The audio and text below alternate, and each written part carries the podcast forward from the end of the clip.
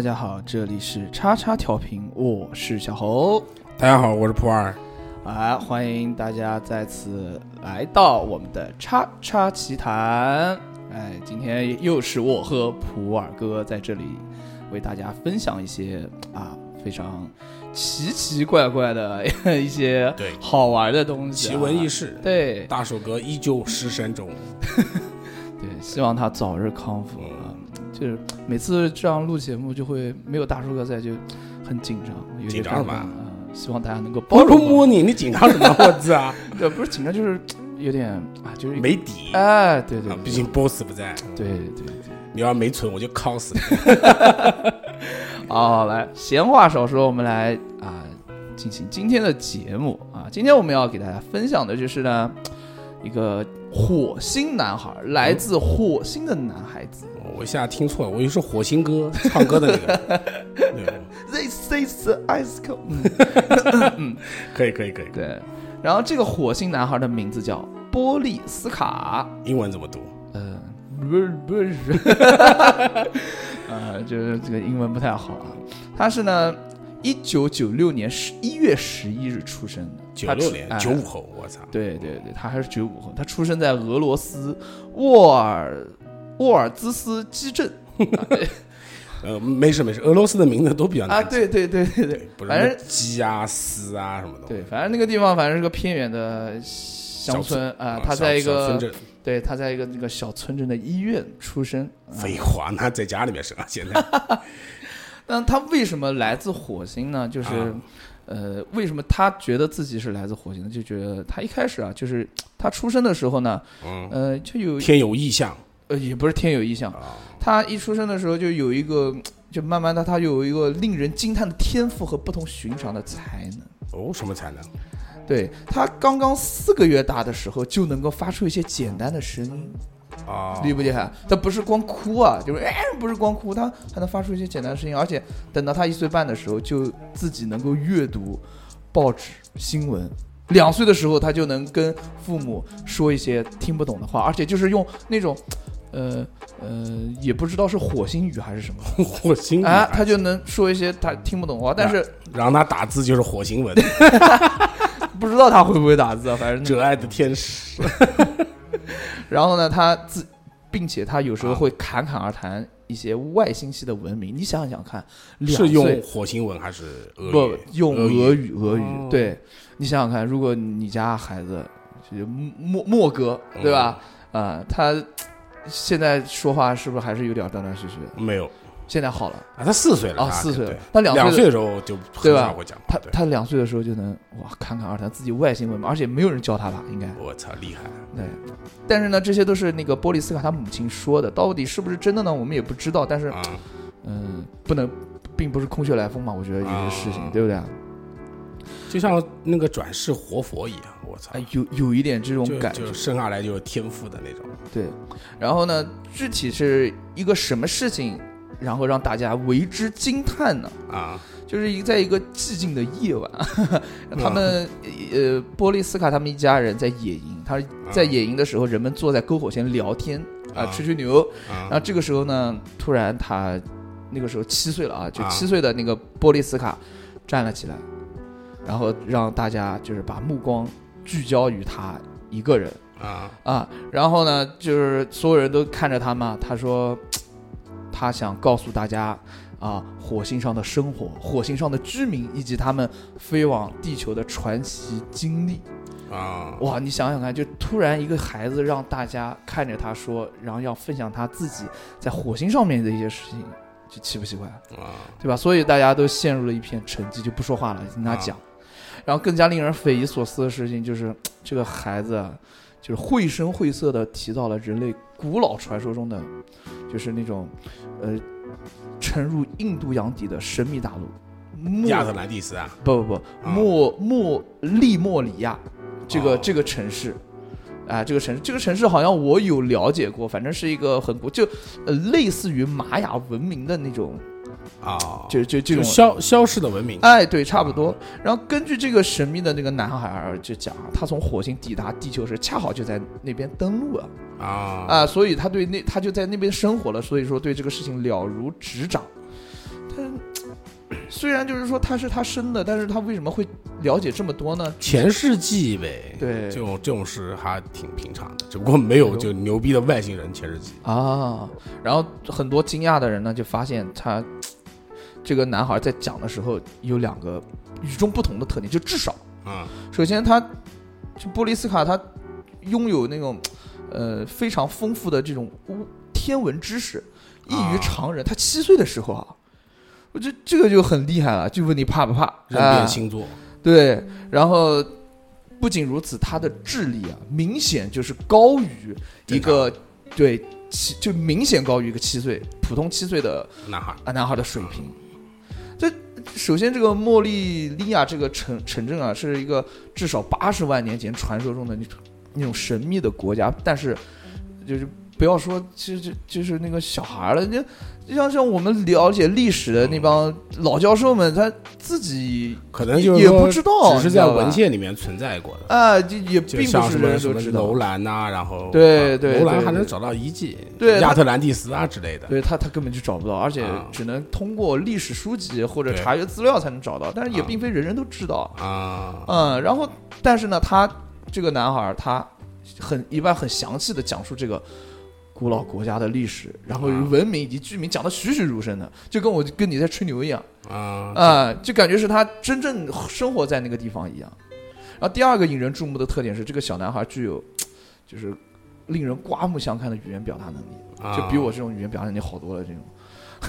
你这个算差的 而且他精通精通各种专业的术语，并且掌握那种很详实的那种资料，甚至熟悉火星和地球的历史。一个七岁的孩子，他在篝火面呃不是不仅是在那个那天晚上了，他在以后的生活当中，对，所以这个事情就就呃得到了一些社会广大媒体的关注。啊对，然后他母亲也说，就从来没有人教过他这个东西，但他有时候会盘腿而坐，就是侃侃而谈那些不着边际的东西，哦就谈论就是从那个什么星系啊之类的东西，也没人教他，就从两岁开始，他每天像念经一样，就是说谈论宇宙的事情啊之类的，就是这样。啊，就像西藏那个唱诗人一样，就是不用教不用背，自己就会啊。对，然后他跟他他跟他父母说哈，就是他以前生活在火星上，啊当时火星是有人居住的，但是由于发生一场大灾难，啊然后火星上的那个什么大气层消失殆尽。啊啊太太太阳光直接对对对，所以所以火星上居民不得不生在就是从地表搬到了啊地下。火星啊，哎，这个好像是真有，就是说那个，哎那讲的是火星还是讲木星？就是说是地有地下人，是是火星，我看过啊就是关于这个的那个？就是传说当中是有有地底人什么的，啊，对对，因为火星离我们太远，暂时还登不上。像像那个像那个就是《进击的巨人》不啊，里面不也有一个地表人跟地底人吗？或呃哦呃，《进击的巨人》可能你没看过，放你个屁他在那个剧场！Allen 剧剧场版里面兵长对兵长的剧场版里面有这个东西。啊原来兵长是住在地底下的，后来到地上了。对，是这样的。然后呢，从那以后呢，他经常出就是出于贸易和其他研究的那个目的啊，走访地球。然后，而且是环游世界吗？他走访地球，不知道是环游，他因为就是说他他他在火星人状态下，对他在火星的地底的那个状态下呢，啊呃，他出于贸易跟研究啊、他就跑地球来了。然后他，而且他是独自一人驾驶太空太空船去的。啊这都是他自己所说。啊，然后而且他们的太空船从火星起飞到登陆地球，几乎是在咻瞬间完成。啊，超超光超光速对，然后就是不仅如此哈，他拿出一支粉笔，在黑板上划了一个那个圆形的物体他说这是我们太空船由六层构成，外层占百分之二十五，由坚固的金属构成，然后巴拉巴拉巴拉巴拉，内内层是三百分之三十由那个橡类似于橡胶物质的组成。啊，隔热用的对，第三层是百分之三十，也是金属，最后一层，呃，只有百分之四是由特殊的那种什么磁材料制成的。啊，哎，如果我们给这个磁充满能量，那么这个太空船可以飞往宇宙的任何地方。我去。啊，不过不过这个可能也有可能是真的，因为在很多那个遗迹上面，嗯经常能看到飞碟的那个对画画。对，就我对于外星是是在哪个大教堂上面，还有一个宇航员的一个造型。哎，对对对，所以我等会儿把这个事情讲完，我来嗯发表一下，我们俩就各自发表一下我们的观点哈。你发表一下。别别别别别！然后呢，呃，他在二零零八年啊在在采访当中，他说过这么一句话，就是嗯行星复兴的时候来临了，更多的火星人会在地球上出生，啊地球上将会有大事发生。这些即将降生的火星人很重要，他们可以帮助地球人对付这些大灾难。我操，等于零哎八后都有可能是火星人。不一定哈，他不就二零零八年之后吗哎？也是哈，也是 对啊，零八后都很多都是火星人。对。然后呢，呃，他一他也讲了，他据他透露哈，啊，这一切呢都发生在利莫里亚文明兴盛的时期。刚才我们说过，利莫里亚啊是一个那个八十万年前的那个城镇啊，文是对对对对，嗯城镇城镇啊。那个时候呢，他在利莫里亚有一个好朋友，但这位朋友就死在他们面前，就是那个波利斯卡，就是那个男孩啊，就说当时地球上发生地球上发生了一次大灾难，一块巨大无比的大陆被风暴被暴风雨般的海水吞没了。啊，可能就是那个原因。突然，一块巨大的岩石砸到了一座建筑上，我的朋友正好在那里，根本来不及去救他。啊，对，就很生动，仿佛就像昨天发生的事情一样，就这种？然后呢，就是他不仅如此，他还讲了。说宇宙中的神国一直在关注着你们地球人，包括我们这些所谓的外星人。那就像那个他那个大刘，就那个刘慈欣写的那个样嗯嗯嗯嗯嗯，对黑黑暗森林法则嘛，对。对，就是大家一起，就可能就我们不知道，但是别人一直在关注着我们，对，是的，我也觉得，我也觉得是这样。对吧？但是所以说那个霍霍金死之前不一直在讲嘛，说不要试图去联系外星人嘛，对，对，因为如果你一联系外星人，你就等于相当于冒头了嘛，他看你有文明，就在他不得了，里砰砰一下对，然后呢，嗯、他们这所谓的这些外星人呢，啊也通过地球上的那个通灵者给我们带来信息。我觉得，我个人觉得这些通灵者啊可能就是相当于我们这些道家的道士啊之类的这种，啊，个人觉得是这种关系。嗯，然后呢，它其中很多都是我们带给你的礼物，包括爱，包括很多物理、化学知识，就像麦田怪圈，百分之九十九都是我们留下的哟。那里有那里有很多高深的知识，一些高智商的人们将会破译他们。然而呢，你们当中有些人却无视我们的存在，还认为我，还认为那些研究我们的这些人有病。啊就比如，就可能就是这些人。那爱因斯坦搞不好就是外星人，我操我觉得特斯拉也是外星人。啊！对，我觉得爱因斯坦是特别跨跨那个跨世纪的。对你看他的解剖学、武器学各方面，嗯嗯，你看他那个手稿，我操，这简直就是不还像还有一个达芬奇，啊！对，对吧？然后他还说，你们并不知道，并未能深刻理解到真爱的伟大意义。你们在物质物质文明上，就似乎是有前所未有的发展了，但是你们忽略了你们的意识文明和灵性文明的发展。如此继续下去，你们的文明将会毁灭。我操，讲的有点像邪教，这这段是有一点啊，对吧？就像邪教一样，对要有爱，没有爱就嗝屁啊，就集体死亡。对，然后他在采访的时候啊，就是说，呃，有一个记者就问他，当二零一，就是对于那个二零一二，哎，啊，这个这个世界末日有什么看法？嗯呃，当时这个男孩就说了，世界末日是无法避免的啊、啊但是并不是二零一二年，它被推迟了，啊只不过是。呃，所谓的这个隐隐之中的这个时间线被重置了而已哦，啊！哎，这就是很多现代人的理论，说其实二零一二的时候，就是人类已经毁灭过一次了。啊，就是所有所有很多人都讲什么五马啊，然后好多人都死两次。还有那个五十六个星，五十六个星座，五十六枝花，我一直认为是五十六个民族，我小时候唱的就是五十六个民族啊。啊，对对，然后我居然看了是五十六个星座，我都炸了。为什么星座是五十六个？就这个东西我就很难理解，他可能就是不是，我觉得他主要就是就讲那个，你知道，就那个谁，那个、嗯嗯嗯嗯，那个，反正我记得一个五马，还中国人印象特别深，就五马死两次，对对对所以五马第二次死的时候就特别震惊啊，啊，他又死了。对对，我知道这个事情，我知道。啊，然后呢，呃，推迟了之后，这个末日不是推迟了吗？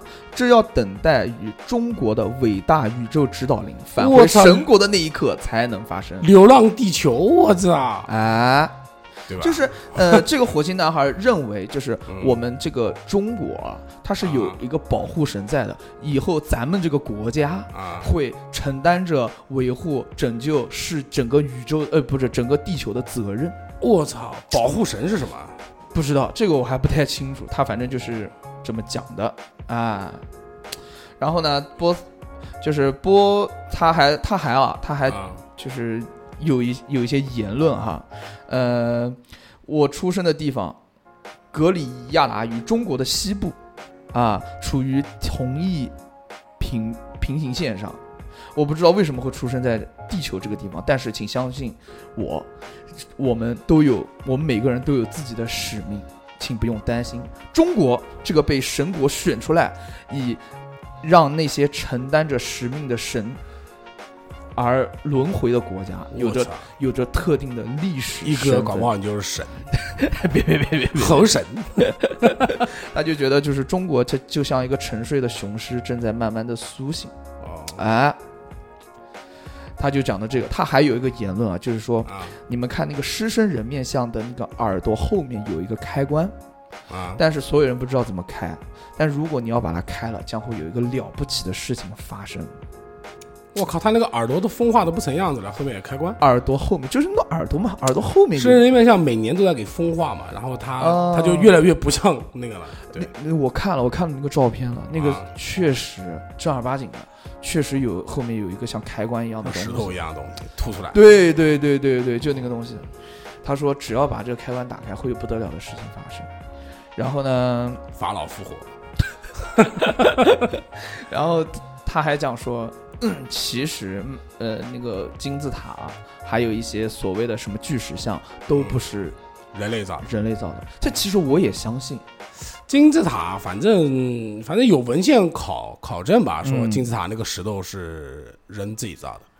他是因为用那个什么什么锯木啊，然后什么啊滚什么东西的，但他们讲说玛雅的金字塔好像不像是人造的。对你，你有没有发现，就其实很多地方都有金字塔，而且对对对，很多地方都有金字？塔。而且不仅如此，就很多像像月球、像火星，就是有人在拍照的时候也发现了类似于金字塔一样的对对对，建建筑建筑物啊。然后还有就是，呃，这个月球啊，嗯其实是外星人监视地球的一个卫星。对，因为因为月球的背面嘛，你有没有看过那个变形金刚？嗯，变形金刚，你看他们会到月球背面去嘛？然后很多像小说里面都会讲嗯。月球，因为我们只能看到月球，就是面对到我呃，们的那一面，对对对，但对。我们没有去过背面。对，啊，所以很多事情哈，嗯，就就不知道月球的背面是什么样。对。不仅如此，像那个巨石，就是巨、啊。巨石像，巨石像巨石像已经给挖掘出来了，然后说底下还有，对。底下有人嘛，啊，底下有身体，啊，不仅如此，而且那个巨石像的那些一些那些摆放的那些位置啊，跟他那个计算的那个就是有说法，可能跟星空什么对位对，跟宇宙星空都有一些对位，这差不多是这样。然后呢，他们他的这些所谓的言论啊，嗯。就有各方的评论来评论他，啊然后有些肯定是肯定有质疑的，啊，就是怀疑呃波利斯卡虽然是天才儿童，但是呃对于这个什么灾难的预预预言啊，对，于这个他的一些理论啊，呃，有可能是一些商人利用对，这种二零一二的这种事情来炒作啊，来那个就有人教他啊什么的，哎，对对对，做出一个那个创世神童，然后产生商业价对值，对对对，但是他的这种观点呢，对于那种神学家，啊，就是会非常的有赞同，赞同。他就是有一个著名的神学家叫阿莫德拉宾，严肃的说啊，地球上有几个波斯利卡？不可否认的是。全世界的百十一岁男孩都看过科幻片，一起接触过天文知识，但至今为止还没有出现过第二个波利斯卡。为什么呢？嗯就是因为他们都看过这些，呃，所谓的科科幻片，但是能像他说的这么栩栩如生，并且又有自己的观点的人，真的是很屈指可数吧？我感觉这个应该都没有，对吧？嗯然后很有有质疑，也就有相信，就像百里大学的那个教授啊说，呃，叫伊夫洛卡啊了解到这个小孩的故事，他就说他不是人类。我相信这个十一岁的男孩降临地球来诉说他火星的故事，呃，是真的，并且啊这个，并且并警示人类这个这个事情啊。他因为他不可能，这个男孩不可能编造什么爱与和平、精神重建这些所谓的这些这些言论吧。因为一个嗯七岁的小孩，可能对于他的价值观，哎，不大懂。嗯对他讲出来这些东西，七岁还在上一年级，对他讲出这个东西来就挺可怕的，就其实，对他不可能以这些所谓的这些爱啊什么的来愚弄人类，所以他觉得他是一个圣贤者，觉得这个事情是真的。啊，啊。然后呢，呃，但是质疑的声音挺多的，对，还是挺多的。然后最后一次《真理报》这个报纸嗯采访波利斯卡的时候，呃，就外界的诸多质疑声就就就带给了他。然后呢，他，呃，但他其实也没有感到意外了，他就，但是他觉得这样不太好，也于是就拒绝了采访。嗯，他只说了一句话，让人们匪夷所思的这种话啊，就如果人类足够聪明、足够智慧，那么人类自己所塑造耶稣基督将不会被人类自己钉在十字架上。反正我听不懂是什么意思。他这意思就是说，嗯。呃，如果人类就是足够聪明的话，有智慧的话，他们嗯。不会把耶稣基督啊钉在对十字架对对对对把他弄死，因为耶稣对他们来讲也是圣人嘛，对，对吧？啊，然后听 对，然后听到就是嗯、这个波利斯卡谈论中国的事情呢，然后我们这些啊中国的道家们就开始发表自己的言论了啊。神学家，对神学家，一位修炼界的人士对此谈了几点看法。第一，这个男孩确实说说人类既要发生的事情，但没有说清楚，也许是他没有资格泄露天机。啊、第二个呢，就是他说中国承担着人类的重大使命，这确有其事，并且目前正在进行时，但不能指机构，但是不是指机构和部门，而是指那些行走行走在神的路上的人，还有那些良知尚存的人。流流浪地球，然后至于是其第三点啊，是至于其他所所说的劫难，如果你是个觉醒的好人，就不用担心什么劫难的问题，因为劫难不针对于觉醒和真正的好人，啊啊，因为劫难不针对于觉醒的人和真正的好人，也不呃也不针对于那些在善恶面前已经做出了正确选择的人，啊，像那些就现在拜金主义和潮流中不能够觉醒的人，他是逃不掉的。那这个就讲就有点悬了。你说要是有性人类什么的，我我还会比较信。对，就像那个高达 C 的里面一样，新人类跟旧人类打架什么的，我觉得新人类以后肯定是会有的。对，然后还有一个，最后一个，目前呢，全世界尤其是中国，处于非常复非常复杂和混乱的时期。每个人的思想与行为中表现出来的善跟恶、好与坏，都摆在这个人未来去留的位置。啊，这个是中国的一个修炼界的人士说的所说的话。怎么说呢？我觉得这个事情吧，嗯，劝人向善总是好的。对，劝人向善是好的，但是可能在其他的像什么，呃，什么觉醒的这个劫难啊这些东西，它还是有呃还是有点偏邪教，不不有有待商榷，哎有待商对榷。我其其实我是一直是觉得，你说他这个他怎么分辨呢？呃？他就是世界末日的时候来一道光，然后心灵善良的留下来，心灵不好的化成灰，你当然灭霸，对我操！对世界上所有的坏人，拜拜，对不对？对啊，哎，那普尔哥，你觉得你这个这个火星男孩，你相信他吗？嗯，不知道，有可能这有可能假嗯。你说如果他真的是背后有商业团队操作的话，嗯你就要炒那个炒那个炒作的话，他就给他写一个剧本就是了，他照着念就是了。对，我但是嗯你说前世这些东西呢，反正我是信的，就像什么活佛啊。啊，对那那个是那个是肯定是有的，所以说也很难讲。而且你说他如果他真的是就算是他是火星人的话，嗯嗯，他也不能叫火星人，他只能说他的灵魂是火星人。对我也是他的人他还是用受精卵子的方式给造出来的。对，只不对过他这个他就是灵魂，他可能就是说是，因为我一直都比较相信有灵魂这个东西存在。对，呃，现在其实因为转世这个东西特别多，啊你像什么台湾啊，什么就台湾就承认的什么吃吃什么网网网妖什么，一个女的给弄死了，然后还特就是窜窜到那个另外一个人身上去了。对对对对对哎然后什么活佛其实也是一个对，转世是的，是的，是的你，说转世这东西，嗯，我觉得还是可信。对啊，而且不仅而且我觉得小孩就是小的时候嘛，他都会有这方面的记忆，但他就越大，他就记忆就会越模糊。啊，有可能，中国还有一个转世村，你知不知道？就是嗯，就在那个村子里面死的人，他们不会进轮回，直接就地转世哦。然后上次看了一个采访的，一个相当于一个节目一样，是不是只有八十个人那个村？不是，就叫什么转世村。然后他去采访，就讲有一个呃小孩儿，他说他自他是他爷爷，明白我意思吗？哦，懂了，就我是啊，，对，我是我爷爷。我是这个男孩的爷爷啊，对，他其实，然后他就指出来，就是说我前世是在哪儿死的，为什么会死，然后从猪圈上面掉下来，修猪圈的时候掉下来，然后掉到里面，然后就哦就没知觉了，然后就浮在天空，然后就投胎了，了解，然后就跟他奶奶说的是一模一样。但你这个东西，你说它是真的还是假的？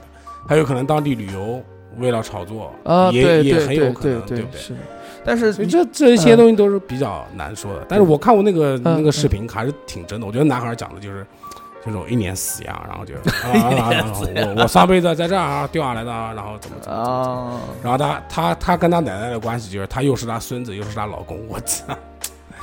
然后还哦，他们还问记者还问他说你为什么又投胎到这边来？然后那个男孩就跟他讲说，呃，说是因为我丢不下就是老伴，因为老伴底下哦掉还要带几个小孩儿，所以他决定转世就变成他自己的孙子。哎，转世这东西还是挺挺悬的，但具体什么二零一二什么的啊对，就就怎么讲呢？百分之五十，百分之五十吧，对吧？你说重置了，我也信，对吧？你哦，我记得二零一二那天你在哪儿？我那天印象特别深，我那天在工地里面，然后下午啊他不是讲的是我说是二零一二那个十十多少号呢？十二月多少号啊？多少号？然后嗯就是说在那个。几点钟？两点多钟的时候吧，说就是人类就没有了。然后那天我就在工地里面，两点钟的时候特地跑到外面盯到天看，他打了个电话啊，没有没有，我就盯到天看，我说看这个人嘛，到底会不会掉？其实也也没有什么，啊，完全没有特殊的感应。对，反正我是个人觉得，首先嗯。普尔哥你讲了一点，就关于灵魂这个事情，啊。呃，灵魂这个东西有报道，现在就是有确切的报道说是有灵魂这个东西存在，啊而且这个灵魂的重量是多少？零点零二十一克，啊，二十一克，对对对嗯，对对对。然后这个是一点，第二点就就是要人死了以后，然后他死之前跟死之后称的啊啊，对，然后第二点就是这个男孩儿，首先我觉得他百分之七，我个人呢，我个人观点啊，呃，他百分之六十到七十的话，我是觉得可信的，因为首先、啊这个男孩儿他他的智力，他的他的那个呃一些表达的方式都远超于其他人，而且他能绘声绘色的描就描绘出他当时那个场景，并且他呃提出了和平与爱与之类的一些观点。嗯我觉得他的这个 这个言论啊，我觉得挺挺那啥。我觉得还是百分之五十，百分之五十吧，行也有可能是就后面有人教他，啊、对。然然后我我反倒是觉我我真的是觉得像这些所谓的什么狮身人面像啊，像那些什么巨巨巨石阵啊，然后那些什么什么那个麦田怪圈啊，对对，对还有那个麦田怪圈是挺挺挺玄的，嗯，还有一些其他所谓的玛雅文明啊这些东西，我啊觉得对跟跟外星人绝对是有关系。玛雅文明其实挺屌的，他们发明了天文历法，但是对啊但是没有发明轮子，对呀、对，也挺玄乎的。而且不仅如此哈，就是我觉得，像这些，呃，所谓的这些在地球上的那些古老的文明啊，我觉得都是有外星人参与的，啊，对对对吧？而且不仅如此，这个觉得我信，这个我这个我觉得。肯定有外星人存在。你像什么？你还知道那个就是讲那个转世嘛？说嗯有一个女的，然后她好像是发烧一场还是怎么，外啊国人！然后她就醒了以后就好了以后就说自己是什么呢？是那个亚特兰蒂斯人转世哦，啊，然后她就把亚特兰蒂斯描述了一遍啊，包括有什么飞船啊什么什么东西，我操，就是，各种炫酷啊，世界之大，就这个这个就跟这个讲的这个就比较像。对。啊。好，今天呢，我们给大家分享了这个火星男孩的故事，然后呢，希望大家能够喜欢。啊，有什么想说的，想可以留言。啊，可以留言，也可以加群，加群，我们的群号是对吧？小写的小写字母 x x t i a o p i n f m，加这个群，说我要进群聊天，加这个人，然后说我要进群哎 对加这个人加人啊，呃加人加人，对，这个是叉叉调频的这个号啊，对官方号，对，官方号加了这个群，说我要进群，呃，加了这个人，我要进群聊天，然后就可以大家拉到这个群，我们的主播都会跟你畅谈，嗯，哎，行，好，我们这一期的节目到此结束，感谢大家的收听，我们下期再见，拜。拜拜 you